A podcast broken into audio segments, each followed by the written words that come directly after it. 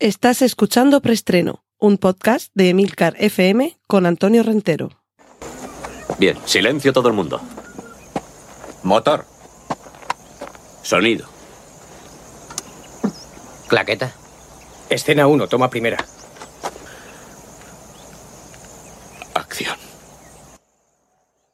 Saludos y bienvenidos una vez más a Preestreno. Aquí vais a poder conocer las últimas noticias de cine y series de televisión. Y eh, recordad que tenéis en las notas del podcast todos los enlaces a contenidos audiovisuales que mencione a partir de ahora. Y vamos ya con nuestra primera sección, la de Autobombo.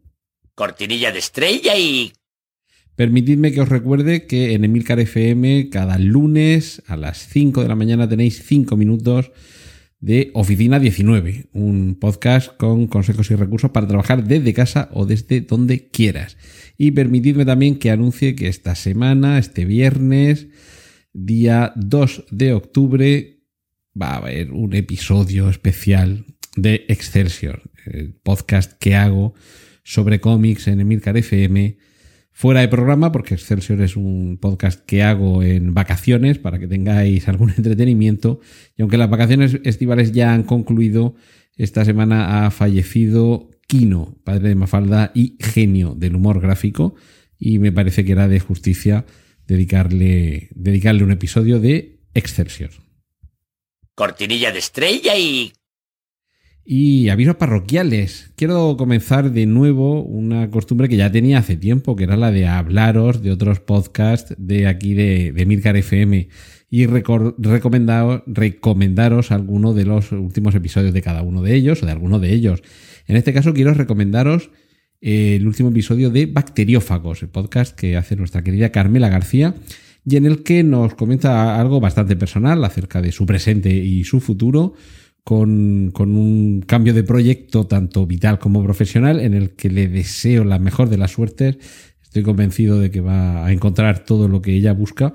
Y además le tengo que agradecer que un podcast, perdón, que un episodio tan importante de su podcast, como es este último, de bacteriófagos, haya tenido un pequeño resquicio para mencionar precisamente el, el podcast del que os he hablado antes, Oficina 19, porque estoy convencido que el teletrabajo nos va a ayudar mucho y seguro que a Carmela García en su nueva andadura personal y profesional le, le va a ayudar muchísimo y espero que también lo haga con vosotros.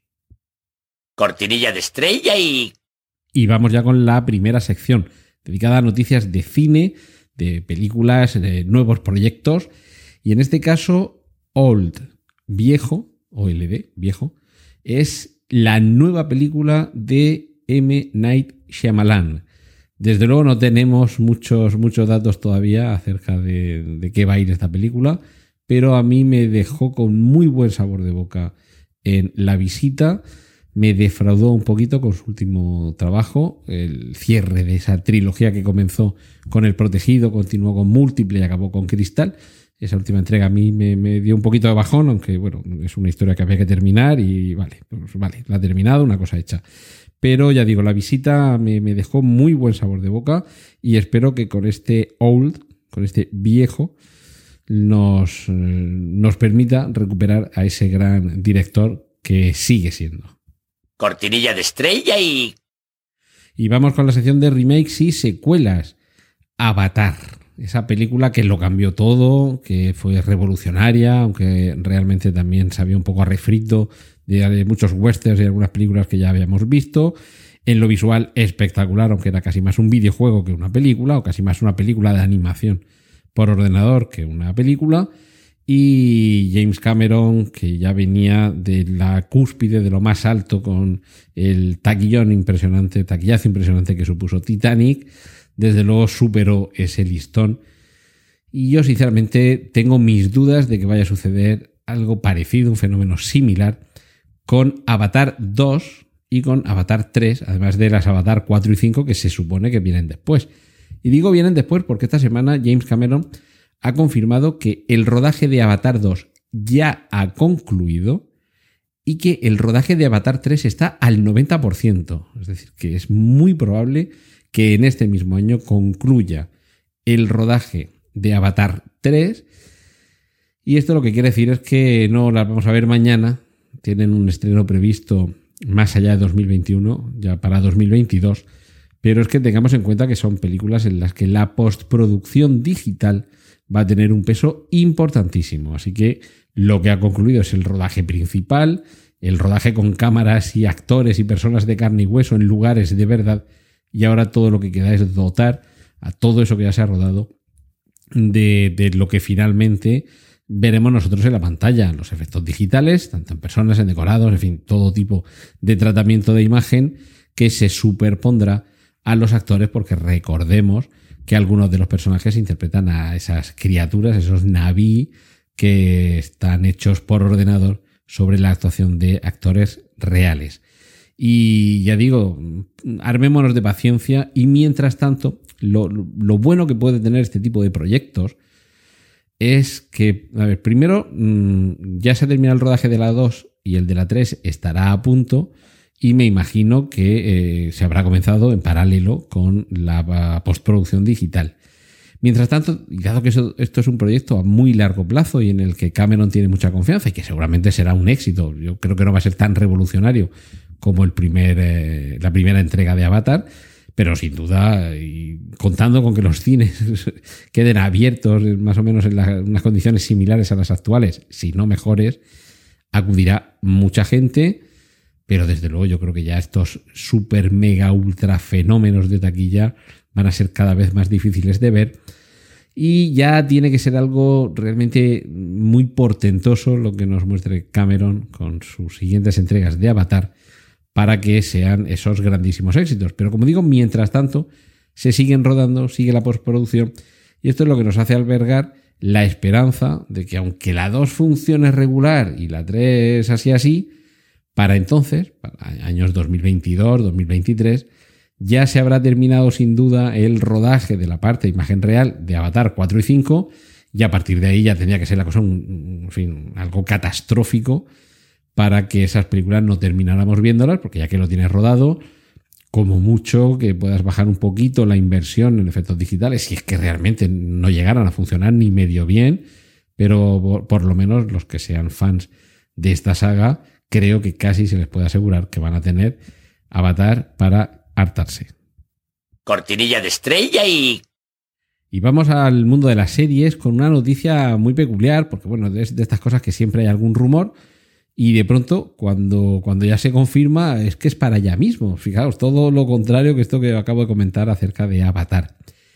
Salvados por la campana, Saved by the Bell. ¿Quién nos recuerda de los que ya tenemos unos añitos esta serie? por fin, una de esas series de sobremesa que durante años estuvieron vendiéndonos un mundo muy particular de los estudiantes, los adolescentes estadounidenses, y que en este caso vuelve no en forma de reboot, no en forma de reinicio ni de remake, sino con los mismos personajes, habiendo pasado los mismos años que han transcurrido desde que se emitió la serie original. Y en este caso no vuelven todos los actores, sí muchos de ellos, sobre todo algunos de los más importantes. Y por ejemplo, vamos a descubrir que dos de ellos, no quiero tampoco hacer demasiado spoiler, dos de ellos se casaron y uno de sus hijos es el que llega al, instituto, donde transcurría casi toda eh, la acción. Hay uno de ellos que se ha llegado a convertir en gobernador de California y su mandato y la política desarrollada por él tienen algo que ver con la trama, con cómo se van eh, viviendo las cosas en ese instituto que es el centro de la acción. Alguno de los actores de esta serie, alguna actriz en concreto, yo la he visto recientemente en un episodio, o unos episodios que me imagino tendrán también ya unos años, no serán de este mismo año, de CSI Miami, y seguro que ya muchos estáis en la pista de quién estoy hablando.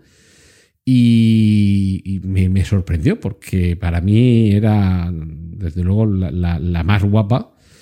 Eh, y tuvo una carrera cinematográfica más o menos consistente con al menos dos o tres películas, una de ellas bastante destacable, de la que además ahora eh, es muy popular un documental. Eh, no quiero dar muchas más pistas porque así además entréis un poco en este juego de adivinanzas. Y de hecho, en fin, va a ser interesante ver cómo recuperan sus papeles años después. Así que en noviembre, estad atentos, pero en noviembre de este año, estad atentos porque es cuando se va a, estrenar esta serie y me imagino que no tardaremos mucho en verla aquí en España. Eh, en este caso, bueno, ya ves, desde los años 89 92 es que han pasado casi 30 años, vamos a ver cómo en el canal NBC, a partir del 25 de noviembre, siguen con vida estos personajes y evidentemente sus hijos, porque aquí ya lo interesante es el atractivo intergeneracional. Y otra, otra serie, en este caso una miniserie, nos va a contar el rodaje de El Padrino, considerada por muchos una de las mejores películas de la historia del cine, quizás superada solo por su continuación, por El Padrino 2 y muy poquito más, pero mm, un rodaje apasionante como todos los de Coppola, tenía que terminar protagonizando una serie de televisión en la que los amantes del cine, en este caso una miniserie de televisión, los amantes del cine podremos disfrutar de ese cine detrás del cine, en este caso, insisto, una serie detrás de las cámaras de cine, para conocer los entresijos de aquel rodaje. Algo que, por cierto, en los últimos años, la miniserie sobre qué es lo que sucedía detrás de las cámaras se ha popularizado y a los que nos encanta el cine pues encantado de la vida, por supuesto. Y ahora una mala noticia. Alan Arkin no va a estar en la próxima y parece que última temporada del Método Kominsky. Una de estas series que realmente no van de nada, le pasa casi como a Seinfeld, pero a mí me resulta delicioso. Es un universo en el que entro encantado. Me gusta mucho cómo, mm, bueno, esta serie protagonizada por Michael Douglas, en la que interpreta a un profesor de interpretación, el mismo, personaje, antigua leyenda de la interpretación, y vamos eh, viendo algunos avatares de la edad madura, más que madura, y, algunos de los conflictos inherentes a cómo la vida les va tratando, a cómo se vive el éxito y cómo se vive un poco eh, la, evolución. Y, lo vemos en esta pareja maravillosa, encantadora de, los dos actores, eh, Michael Douglas y Alan Arkin, y, no va a estar. A mí debo reconocer que es uno de esos actores que casi no he visto nada de él de joven, lo he visto todo ya de, muy mayor, pero me parece un actor entrañable y de verdad me da, me da mucha pena que lo perdamos, pero en fin, seguiremos disfrutando de la serie en cualquier caso. Cortinilla de estrella y... Y nos aproximamos al mundo del cómic. Bueno, una mala noticia el fallecimiento esta semana de, de, Kino. Ya he avanzado que esta semana va a haber Excelsior, un capítulo especial fuera de programación, dedicado a su figura. pero bueno, mientras tanto el cómic sigue y en este caso hay que aprovechar de alguna forma alguna de las grandes figuras de la interpretación cinematográfica que traslada personajes de las viñetas. Y es que Michael B. Jordan, el Killmonger de mm, Pantera Negra, va a ser el primer villano en protagonizar su propia película dentro del universo cinematográfico Marvel. Una gran noticia, porque también hay que reivindicar que los villanos tengan su protagonismo, que conozcamos sus motivaciones para ser tan malos, y en este caso además con un, con un muy buen actor. Otro actor también relacionado con el universo cinematográfico Marvel, que va a tener también su propio campo donde jugar, es Samuel L. Jackson, puesto que va a protagonizar una serie sobre Nick Furia y la serie la vamos a ver evidentemente en Disney Plus podemos echar ya un primer vistazo a Yavisia Leslie, que es la nueva Batwoman. Ya sabéis que se cambió a la actriz que interpretaba este personaje. Y de momento la podemos ver con la máscara de, de, Batwoman. Y en breve, me imagino, empezaremos a ver algún tráiler, alguna imagen en movimiento. En movimiento también el desarrollo de un spin-off de The Boys, en este caso con la trama ambientada en una universidad de superhéroes y con violencia a raudales, que es lo que está demostrando The Voice, que está sabiendo hacer, trasladar el salvajismo del cómic original a la pequeña pantalla. Y noticia muy inesperada. Zack Snyder, sabéis que se va a estrenar en formato miniserie de cuatro capítulos su montaje de Liga de la Justicia. Pues bien, para ese Justice League Snyder's Cut va a haber rodaje de nuevas secuencias secuencias adicionales que se van a rodar este mes de octubre y que se añadirán a ese montaje, a ese montaje definitivo súper extendido y ya digo, con escenas añadidas del Justice League definitivo, la Liga de la Justicia, según la visión de eh, Zack Snyder. Cortinilla de estrella y...